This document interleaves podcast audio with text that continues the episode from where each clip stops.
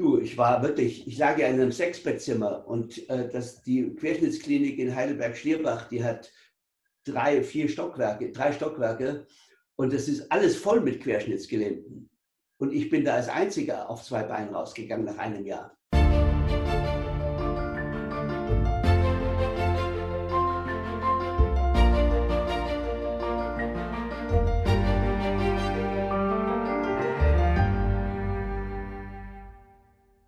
Hallo ihr Lieben, heute ist der beste Tag deines Lebens und ich freue mich riesig, heute Clemens Kubi bei uns zu Gast zu haben. Hallo Clemens, danke, Hallo. dass du zu uns gekommen bist, virtuell.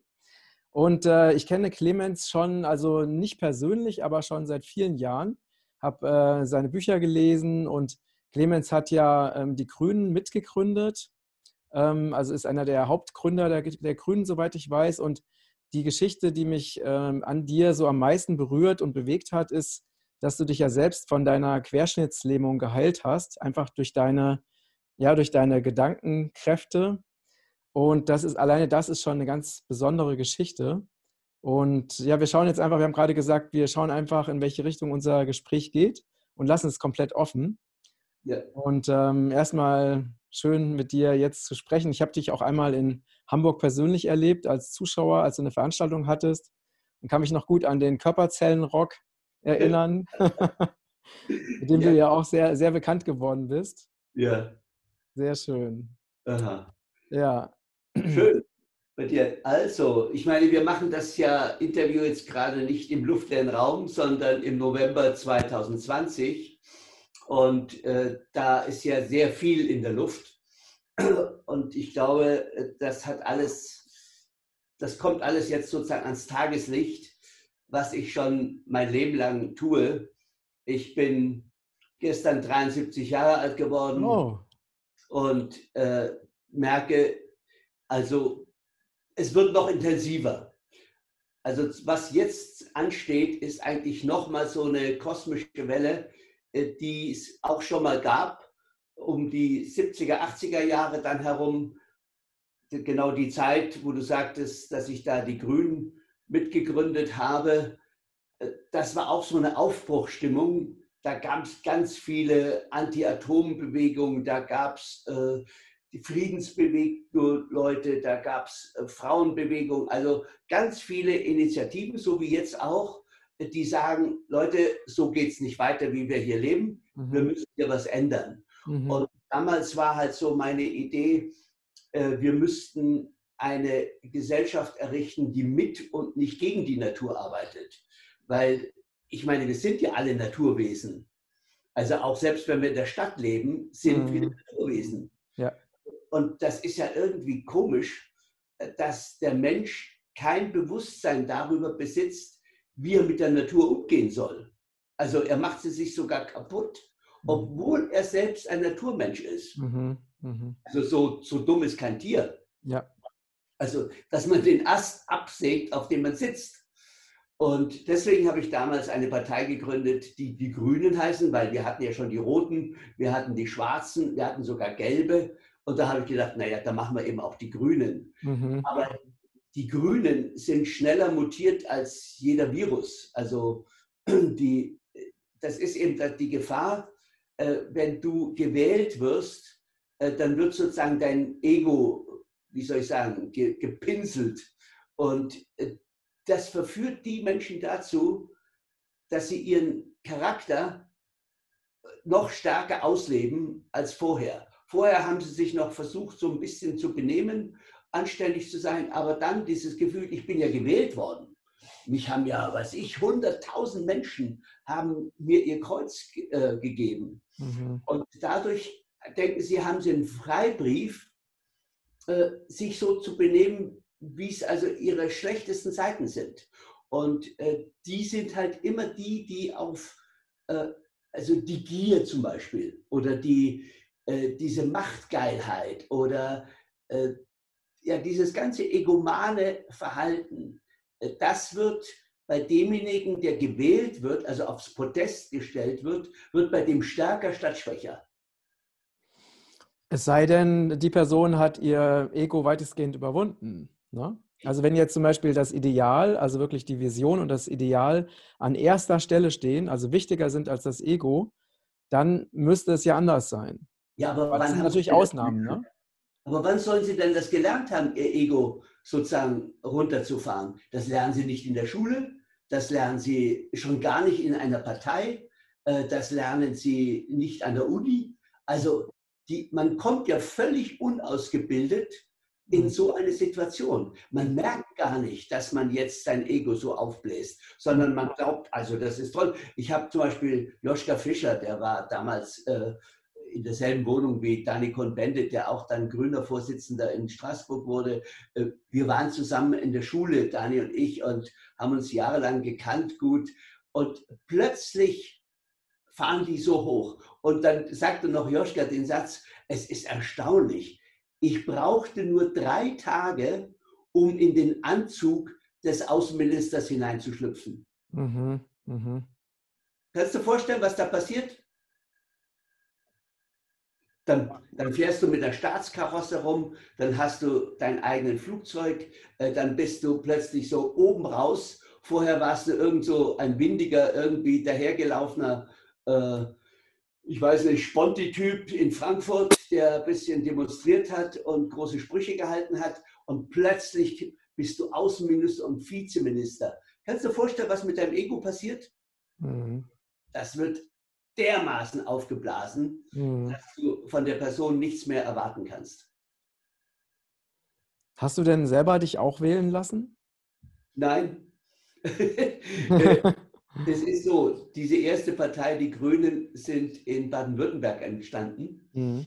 Und Baden-Württemberg ist das einzige Bundesland, das ein absolutes Wahlrecht hat. Also da gibt es keine Listen, mhm. äh, sondern du kommst wirklich nur, kannst gewählt werden, wenn du in einem Wahlkreis kandidierst, von dem du weißt, dass er absolut gesehen die meisten Stimmen für deine Partei bekommt. Mhm. Und da ich aber in Heroldhausen gewohnt habe, sinnigerweise Heroldhausen in einem mhm. Dorf, in mhm. Hohenlohe, was sowieso keiner kennt, äh, da war ich schon ganz stolz, äh, dass ich eine Stimme mehr bekommen hat als der SPD-Kandidat. Aber der wird in so einem schwarzen Wahlkreis auch nicht gewählt. Ach so, okay. Das heißt, du hast dich also nicht für diese Politik, du hast zwar die Grünen mitgegründet, aber du hast dich nicht für die Politikkarriere entschieden, ne? Nein, da hätte ich ja in einen Wahlkreis umziehen müssen, dann hätte ich äh, auch in. Ich bin ja gleich wieder ausgetreten, wie ich dann merkte, äh, nach einem Jahr, nachdem diese Hürde geschafft worden war, welche, welche schlechten Charaktereigenschaften hier ins Tageslicht kommen. Da bin ich im Februar 82, habe ich sozusagen mein Baby wieder fallen lassen. Mhm. Und, mhm. und habe nicht gemerkt, dass mir das sozusagen meine ganze Vision äh, genommen hat. Äh, durch verschiedene Umstände, weil ich so ein altes Bauernhaus vorher äh, gekauft hatte und das fünf Jahre selber ausgebaut habe, hatte ich in dem Moment, wo ich bei den Grünen ausgetreten war, nach fünf Jahren die Konzession für eine Kneipe bekommen. Mhm. Weil dieses alte Bauernhaus war jahrhundertelang die Dorfschenke. Mhm. Und dann machte ich die auf, weil es gab für mich auch in dem Moment nichts anderes zu tun. Und die war erfolgreich, ja, weil ich war bekannt und die Leute äh, sind also in Strömen da gekommen. Und ich habe plötzlich nur noch Alkohol ausgeschenkt mhm. und massiv Zigaretten geraucht. Mhm. Und das habe ich äh, von Ende Februar bis zum 27. Mai sozusagen durchgehalten. Und habe dann aber schon am Nachmittag des 27. Mai gemerkt, nee, das, mhm. das mache ich nicht mehr. Also ich kann hier keinen Alkohol verkaufen und so. Also das ist zwar alles nett, äh, man kann mit den Leuten lustig umgehen, es ist eine super Stimmung in der Kneipe, aber es ist nicht meins. Und dann hat mir noch ein Freund gesagt, du verreist doch einfach mal. Mhm. Nimm und fahr einfach mal weg und besinn dich, was du jetzt tun willst, nachdem du nicht mehr diese Ökoschiene da mit der Partei fährst. Also was, was willst du jetzt machen? Also das ist ja immer so. Man muss da mal in sich gehen und richtig überlegen, was ist jetzt, was will meine Seele? Wobei das Wort Seele kannte ich damals noch nicht. Mhm. Aber was will ich wirklich? Und ich habe zu ihm geantwortet, du, nee, kann ich nicht. Mhm. Ich, Ich kann nicht einfach wegfahren. Was glaubst du denn? Ich habe riesige Verantwortung. Ich muss das Haus ab, abbezahlen. Ich muss äh, für die Kinder sorgen. Äh, von, äh, also es war nicht meine, aber ich muss für die Kinder sorgen. Ich äh, habe da meiner Mutter versprochen, dass ich das Haus so ausbaue, dass sie da auch alt werden kann. Also du, ich habe so viel Verantwortung. Ich kann doch nicht plötzlich die Kneipe alleine lassen, äh, meiner damaligen Frau gegenüber. Nee, das mhm. geht alles nicht. Mhm. Und was passiert? Du bist vom Gerüst gefallen, oder? Vom Dach. Vom Dach, richtig. Ein paar Stunden später falle ich vom Dach und verreise quasi mit dem Hubschrauber in die Querschnittsklinik. Mhm. Mhm. Und bin ein Jahr in der Klinik und da, da konnte ich mich wirklich besinnen, was ich wirklich will. Mhm. Und das Schwierigste war, mir fiel nichts ein was soll ich jetzt noch machen? Ich habe so viel in meinem Leben gemacht. Ich habe schon mit meinem ersten Film einen internationalen Filmpreis gewonnen. Äh, das ZDF hat mich in den Himmel gelobt als neuer Regisseur äh, in mhm. Deutschland und so weiter. Was, äh, was, war, das für, was war das für ein Film? Lehrlinge hieß der. Das war mein erster Film an der Filmakademie in Berlin, sozusagen ein Ausbildungsfilm und mein allererster Film und den hat die Akademie nach Oberhausen geschickt. Oberhausen war damals ein sehr bekanntes internationales Filmfestival und da habe ich den ersten Preis gewonnen. Mhm. Also von daher äh, hätte ich alle Möglichkeiten gehabt, äh, was weiterhin zu machen. Aber irgendwie ist mir da der Sinn des Lebens abhanden gekommen. Also das, ich bin da wirklich gestürzt, vom Dach gestürzt, als ich da aus den Grünen ausgetreten bin. Und dann lag ich da im Krankenhaus. Man konnte ja damals nicht wie heute operieren. Heute wäre ich nach drei Wochen wieder aus der Klinik raus. Aber damals waren die Chirurgen noch nicht so weit, dass sie diese Platinstäbe über einen zerschmetterten Wirbel schrauben können. Und insofern hat man uns einfach nur liegen lassen. Und wir mussten sehen, äh, wie wir durchkommen. Und wir haben eben 40 Ärzte gesagt, weil Heidelberger Querschnittsklinik ist eine Uniklinik. Da werden die alle ausgebildet und dann steht der Professor an deinem Bett und diktiert den angehenden Ärzten äh, sozusagen, warum ich nicht mehr laufen kann. Und wenn das dann 40 Ärzte mitschreiben und auch der Meinung sind, der Professor hat recht, dann hast du keine Perspektive mehr. Also dann, und auch vor allen Dingen auch, alle Freunde und auch meine Verwandten haben die Diagnose akzeptiert. Und es ist sehr schwer, dich einer solchen Diagnose zu widersetzen. Weil du bist kein Arzt. Du kannst nicht sagen, ich weiß es besser. Und ich bin auch kein Heilpraktiker und, und nichts. Also trotzdem war ich immer der Meinung, nee, das stimmt nicht. Das haben die mich ausgelacht und gesagt, schau doch mal das Röntgenbild an. Und ähm, was schau doch mal an, das ist doch alles kaputt. Genau. Und du siehst doch ab der Taille ist alles tot. Du konntest auf, meine, auf meinem Schenkel eine Zigarette ausdrücken, habe ich nicht gemerkt.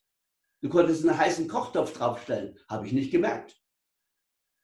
Und ja. welche Instanz in dir, weil du warst ja der Einzigste, ne? also da waren praktisch die ganzen Ärzte, deine ganzen Verwandten, ich glaube sogar deine Frau, ne? alle waren der Meinung, du, das, ist, das Thema ist durch, du bleibst querschnittsgelähmt. Ne?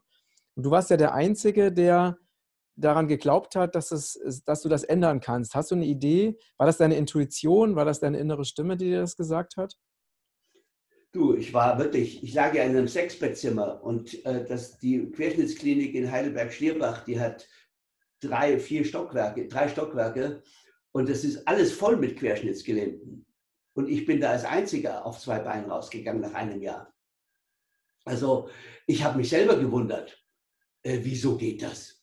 Ich bin auch noch mal am, am Ende bin ich natürlich noch mal äh, ins Arztzimmer gegangen und habe mich für diese intensive Zeit sehr bedankt, weil also die Pflege war absolut, also die brauchten, die muss man, ich weiß nicht, Nobelpreis geben. Äh, so, so einen Job äh, erledigen die da, also auch menschlich gesehen.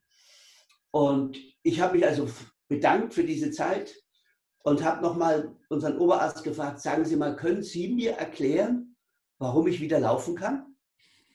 Ja, wissen wir also bei kompletten Querschnitt, da gibt es statistisch gesehen alle 20.000 Fälle eine Spontanheilung. Okay. Das sind Sie. Okay. Und dann sagte ich, Herr Doktor, mhm. ähm, entschuldigen Sie, aber, aber wie funktioniert Spontanheilung? Das ist ja auch jetzt deine Frage. Wie funktioniert das, dass du auf zwei Beinen rauskommst? Und seine Antwort, naja, spontan eben. und das hat mir nicht gereicht als Antwort. Und ich glaube, dir und auch jetzt unseren Zuschauern äh, langt es, reicht es nicht. Weil im Grunde ist dieses Spontanheilung ist ein Joker. Das ist genauso wie du hast Glück gehabt oder Zufall. Also das sind solche Worthülsen, die benutzt du, wenn du nichts weißt. Genau. Und das, das ging für mich nicht. Und dadurch, dass ich ja keine OP bekommen habe, durch die ich hätte wieder laufen können, oder äh, es gab auch keine Medikamente gegen Querschnittslähmung. Es kam auch kein Schamane an meinem Bett, der, weiß ich, Simsalabim macht und ich laufe wieder. Oder es kam auch kein Homöopath, der sagte, nimm die Kügelchen, dann läufst du wieder. Also es gab nichts, nichts, absolut nichts. Und deswegen konnte ich aus der Klinik kommen und sagen, aha, interessant, es gab keine materielle Intervention. Mhm. Aber irgendwas ist ja passiert, sonst könnte ich ja nicht laufen. Also wenn es keine materielle Intervention war, also keine OP, keine Tabletten und nichts dergleichen, dann muss es ja eine geistige Intervention gewesen sein. Und deswegen habe ich dann in meinem herumgefragt, ob jemand kennt, der geistig helfen kann, also heilen kann. Aber das hast du erst gefragt, nachdem du schon geheilt warst, oder? Ja. Ja, weil jetzt, jetzt hatte ich diese Antwort, das ist eine Spontanheilung. Also meine Schwester, die ist zum Beispiel ganz religiös, die hat gesagt, Clemens, das hast du nur der Gnade Gottes zu verdanken. Und da habe ich auch gedacht, aber meine liebe Schwester, der, der Werner, der am Fenster lag, der ist nicht vom Dach gefallen, zwölf Meter runter. Und also, äh, der ist von der dritten Leitersprosse gefallen und ist jetzt querschnittsgelähmt. Mhm. Warum kriegt der die Gnade Gottes nicht? Mhm. Ist das ein schlechter Mensch? Oder was ist mit ihm los? Und ich habe ja nicht mal gebetet und darf wieder laufen. Mhm. Und da, also da habe ich gesagt, nee, du, also ich weiß nicht, ich würde lieber lieben Gott erstmal zum Werner schicken, dass der laufen soll vor mir. Ja, weil der hat, äh, also der war eindeutig in der, äh, also der hat weniger angerichtet als ich. Und, und deswegen war das auch keine Antwort. Also musste ich jetzt um die ganze Welt reisen. Ich war in 14 Ländern, in den unterschiedlichsten Kulturen. Jahrelang bin ich da gereist und habe mir angeguckt, wer kann Geistiges heilen. Also wie funktioniert das? Jetzt nochmal noch mal kurz, äh, noch kurz zurück, äh, Clemens. Ähm, du hast ja, also der Start oder der Start deiner Heilung war ja, dass du, dass etwas in dir gesagt hat, ich kann wieder gesund werden. Ne? Und, oder? So, ich wusste es nicht. Ah, okay. Ich hab, man kann es ja, also die, der, der Klinikpsychologe, der hat mich dann geschimpft, ich sei ein Ignorant. ja. Okay. Ja, und das war wohl meine Stärke, die Ignoranz. Also ich war einfach, wie soll man sagen, stur. ich habe einfach gesagt, nee, hm. nee, nee, nee, nee. Und, aber das Problem ist, ich hatte keine Idee, wofür ich gesund werden will.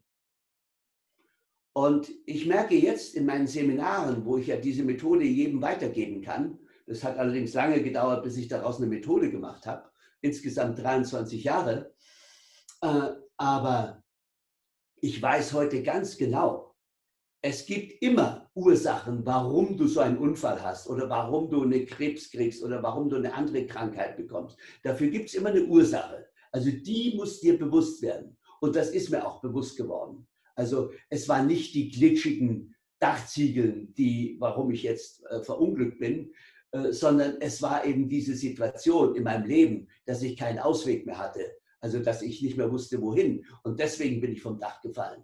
Aber okay, das, das wusste ich, dass ich so nicht weiterleben kann. Mhm. Also man weiß ja oft sehr genau, was man nicht kann. Aber was man kann, das, äh, das ist die große Frage. Mhm. Und da fiel mir nichts ein. Und deswegen habe ich äh, in der Klinik gelegen und mir immer überlegt, woher könnte ich eine Idee bekommen, für die es sich lohnt, gesund zu werden. Weil es kommen ja heute auch öfters Querschnittsgelähmte äh, zu mir im Seminar und ich sage, was willst du denn? Da sagt er, ja, dumme Frage, ich will, ich will genauso wieder laufen können wie du. Und dann sage ich, ja, mal, warum? Warum? Also, hör mal, ich war vorher ein guter Skifahrer, ich konnte, ich tanzte sehr gerne, ich bin gejoggt und das möchte ich halt wieder können. Sag ich, glaube ich nicht, dass du gesund wirst. Wieso denn nicht? Darf ich nicht oder was ist hier los? Sag ich, denk doch mal bitte logisch. Du bist vorher Ski gefahren, bist tanzen gegangen, äh, hast gejoggt, dann hast du deinen Unfall gehabt und jetzt möchtest du wieder Skifahren, tanzen, joggen. Dann hättest du ja im Grunde den Unfall umsonst gehabt. Mhm. mhm. so, das, das, geht doch nicht. Also der, dann macht ja der Unfall überhaupt keinen Sinn, wenn du vorher und nachher wieder dasselbe machst. Dann wäre das ja so, als wenn es äh, bloß, bloß ein blöder äh, Unfall ist. Ja, ich war ja auch nicht schuld, sagt er dann. Mir hat ja auch einer die Vorfahrt genommen. Sag ich, es ist egal. Es mhm. ist doch in deinem Leben passiert, nicht in dem Leben des anderen. Mhm. Es ist in deinem Leben passiert. Warum brauchst du in deiner Biografie einen solchen Unfall?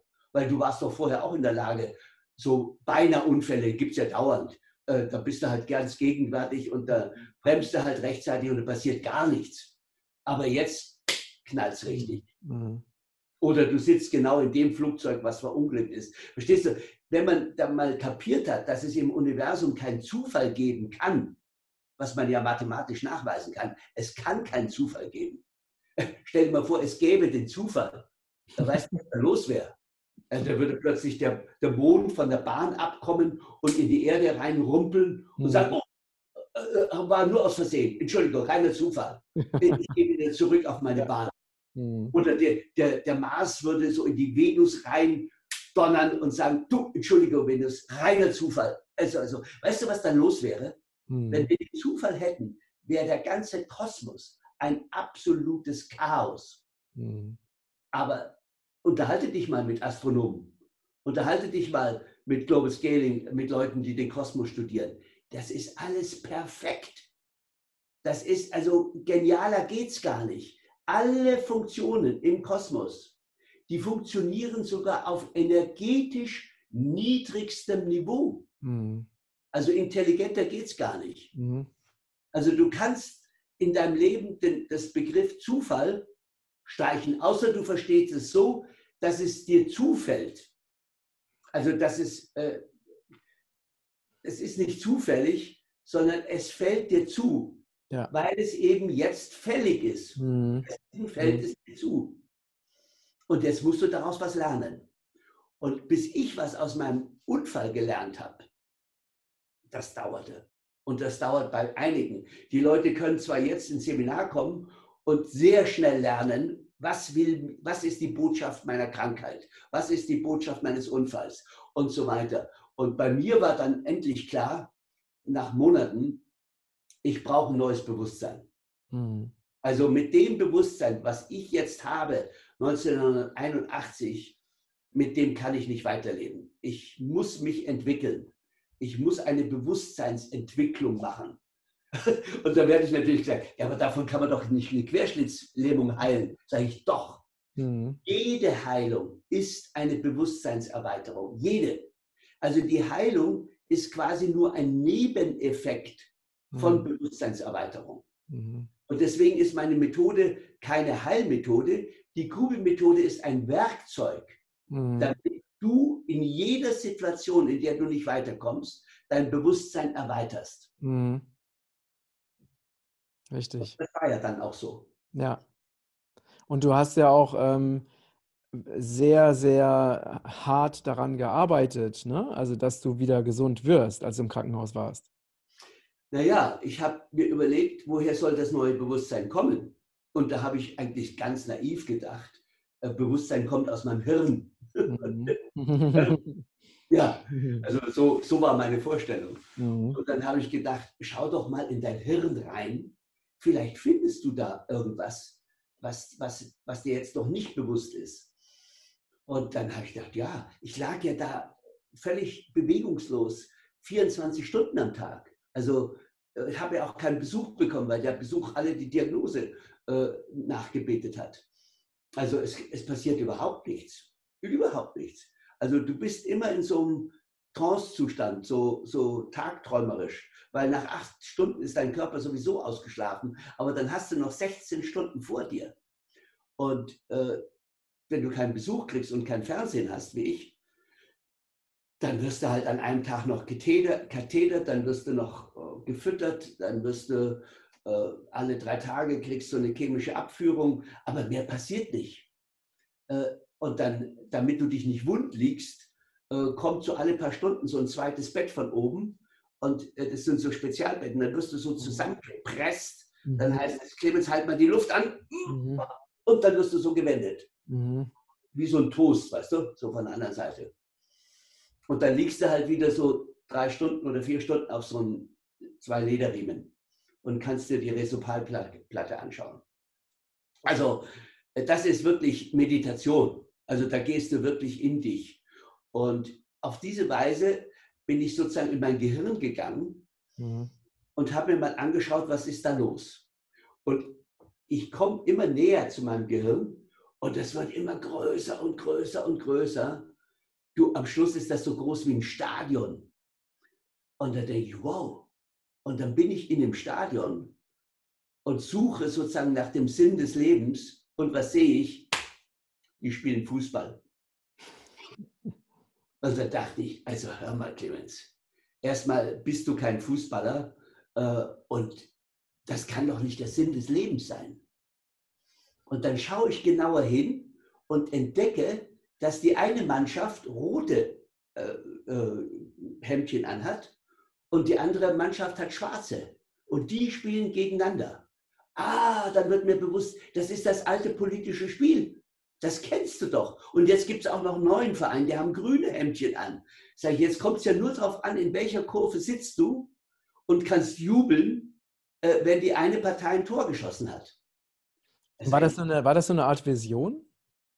Ja, das ist so Tagträumen. Das ist so ja, genau. Okay. Politik blubbern. Ja, so. Mhm. Also das sage ich aber ganz deutlich, weil es, es hat mich ja niemand gestört. Also es ist mhm. wie, ja, wie Tagträumen. Mhm. Mhm.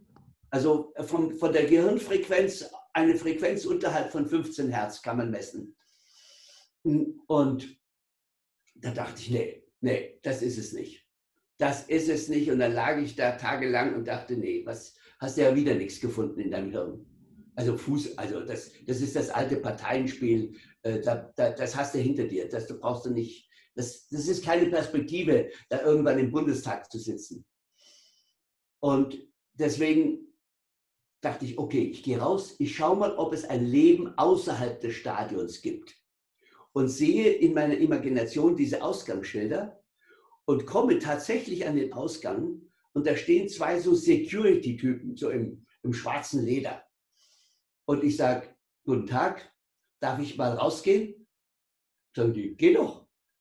Sag ich, ja, können Sie mal zur Seite gehen, bitte?